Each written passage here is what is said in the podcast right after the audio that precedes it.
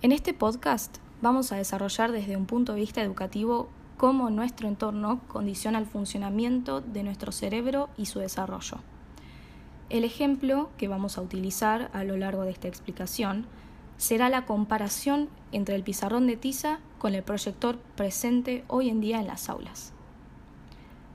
En primer lugar, planteamos el concepto de tecnologías intelectuales. Este hace referencia a todas las herramientas que utilizamos para ampliar nuestra capacidad mental, para encontrar y clasificar la información, formular ideas, compartir conocimientos y ampliar nuestra memoria. De esta manera, el alumno puede ver de manera gráfica lo que el profesor presenta en la clase y solo quedarse con la explicación. Asimismo, ejercen el poder más grande sobre qué y cómo pensamos, es decir, producen un cambio en nosotros de manera inconsciente. Cambia la forma en que nos comunicamos y nuestra relación con el mundo. También dan forma a nuestra identidad y las relaciones interpersonales. Y cuando alcanzan un uso generalizado, fomentan nuevas formas de pensar o extienden formas establecidas de pensamiento.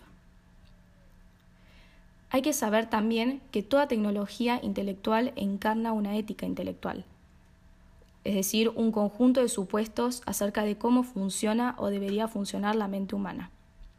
Partiendo del ejemplo, se puede decir que son dos mundos distintos que plantean distintas formas de educar. El pizarrón es más estático y menos lúdico y la pizarra es más dinámica, ya que permite ver videos, interactuar con los alumnos a partir de juegos.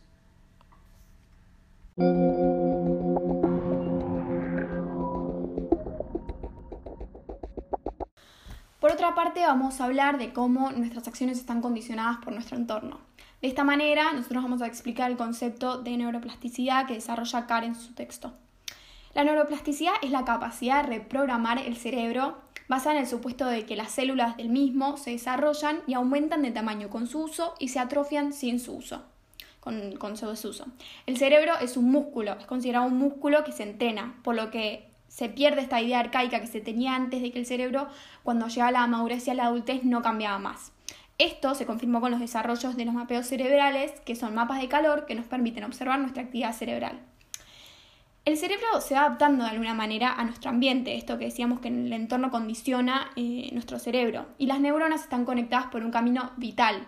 Un camino vital está compuesto por el proceso de la sinapsis. ¿Qué es la sinapsis? La sinapsis es esto que conecta una neurona con la otra y funciona a través de impulsos eléctricos. Los caminos vitales son estos hábitos fijados eh, gracias a nuestra costumbre, son como las acciones que nosotros implementamos en la cotidianidad de manera reiterativa, entonces que fijan nuestros caminos vitales y nuestros hábitos y nuestras costumbres, nuestra manera de sentir, pensar, entender la vida. Cada vez que hacemos alguna de estas cosas, fortalecemos el camino. Cada vez que sentimos, pensamos de alguna determinada manera, fortalecemos nuestro camino vital.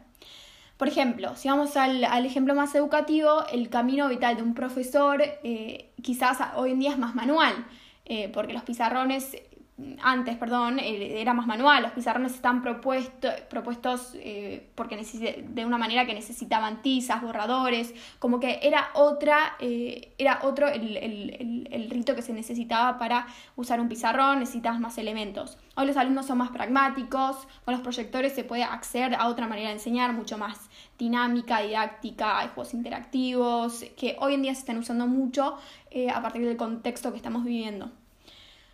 Pero sin embargo hay algo que tenemos que entender que si bien el cerebro nos presenta una flexibilidad mental, esto nos puede condicionar de alguna manera negativa, porque tenemos que entender que el cerebro no es elástico, sino que es plástico. Uno lo puede moldear y, em, flexibilizar de alguna manera, pero se queda ahí. Entonces, eh, nosotros podemos desarrollar ciertos hábitos que pueden ser negativos, por ejemplo, como las adicciones, eh, como la droga, el alcohol, etcétera. Pero Carr, de alguna manera, presenta, propone que mm, todas las capacidades que nosotros vamos adquiriendo a lo largo de, la formación de nuestros caminos vitales reemplazan a los viejos. O sea que eh, simplemente no se complementan, sino que se reemplazan.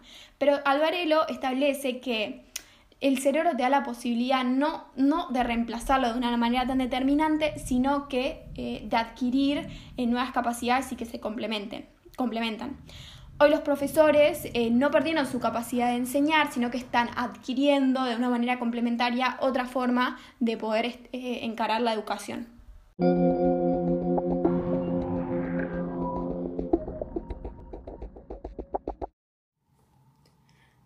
Prensky propone un análisis del lado más educativo que se relaciona claramente con el ejemplo que proponemos nosotras, en donde las diferentes experiencias llevan a distintas estructuras de cerebro. Es así como podemos ver que los estudiantes cambian debido a esta revolución tecnológica, así como cambian también sus patrones de cerebro. Entonces tenemos, por un lado, a los profesores como inmigrantes digitales y por otro lado, a los alumnos como nativos digitales. Todos hablan, estos nativos digitales hablan a través de un lenguaje digital, en donde viven en una dimensión ambiental de la tecnología y su cerebro está moldeado a partir de ese ambiente. Aprenden naturalmente por la experiencia, porque esa tecnología se da de modo autodidacta como un juego, en donde en la clase no es el primer ambiente donde se presentó esta tecnología, sino que ya la conocen desde antes. Nacen después de 1980 según Prensky y están más acostumbrados a la información rápida y de modo reducido, a la multitarea, es así como pueden prestar atención al proyector, a las clases, a lo que dice el profesor y al mismo tiempo tomar apuntes se acostumbran más y se guían más por la imagen, los gráficos, mucho más lo visual. Antes los pizarrones presentaban todo texto y ahora los proyectores muestran presentaciones, imágenes, videos.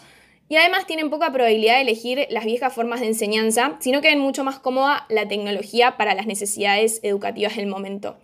Y por otro lado, estos profesores que podrían ser los inmigrantes digitales, que nacieron antes de 1980 y no nacieron en el contexto digital, pero forman parte de él y se adaptan, siempre con un pie en el pasado, con ese acento característico de los inmigrantes.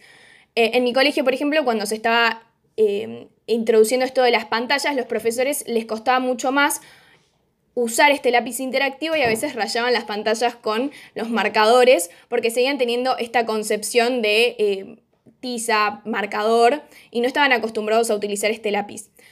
Un chico que nace en una cultura se resiste a estos lenguajes antiguos mientras que el adulto sabe que no sabe nada de ese mundo o sabe muy poco y aprovecha la oportunidad para entenderlo e integrarse.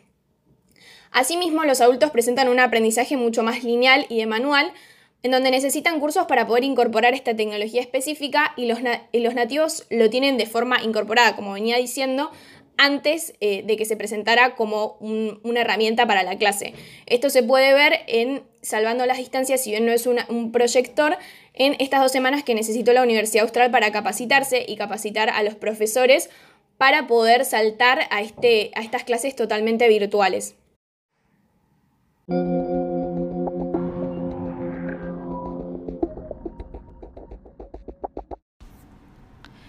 Para concluir, desde el foco educativo, uno se pregunta quién debería adaptarse.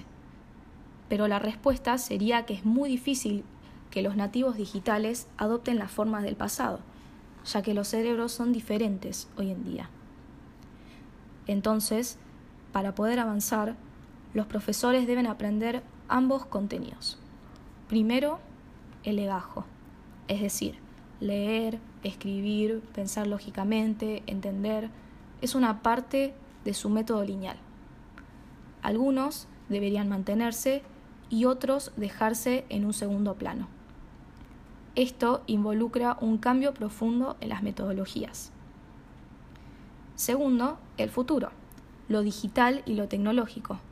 Esto involucra darle un plus al pensamiento y a su vez aprender nuevas formas para hacer viejas tareas hacer que evolucione este crecimiento mutuo, ya que un alumno, cuando se incorpora esta nueva tecnología, no está acostumbrado a las pantallas como método de educación y aprende junto con el profesor.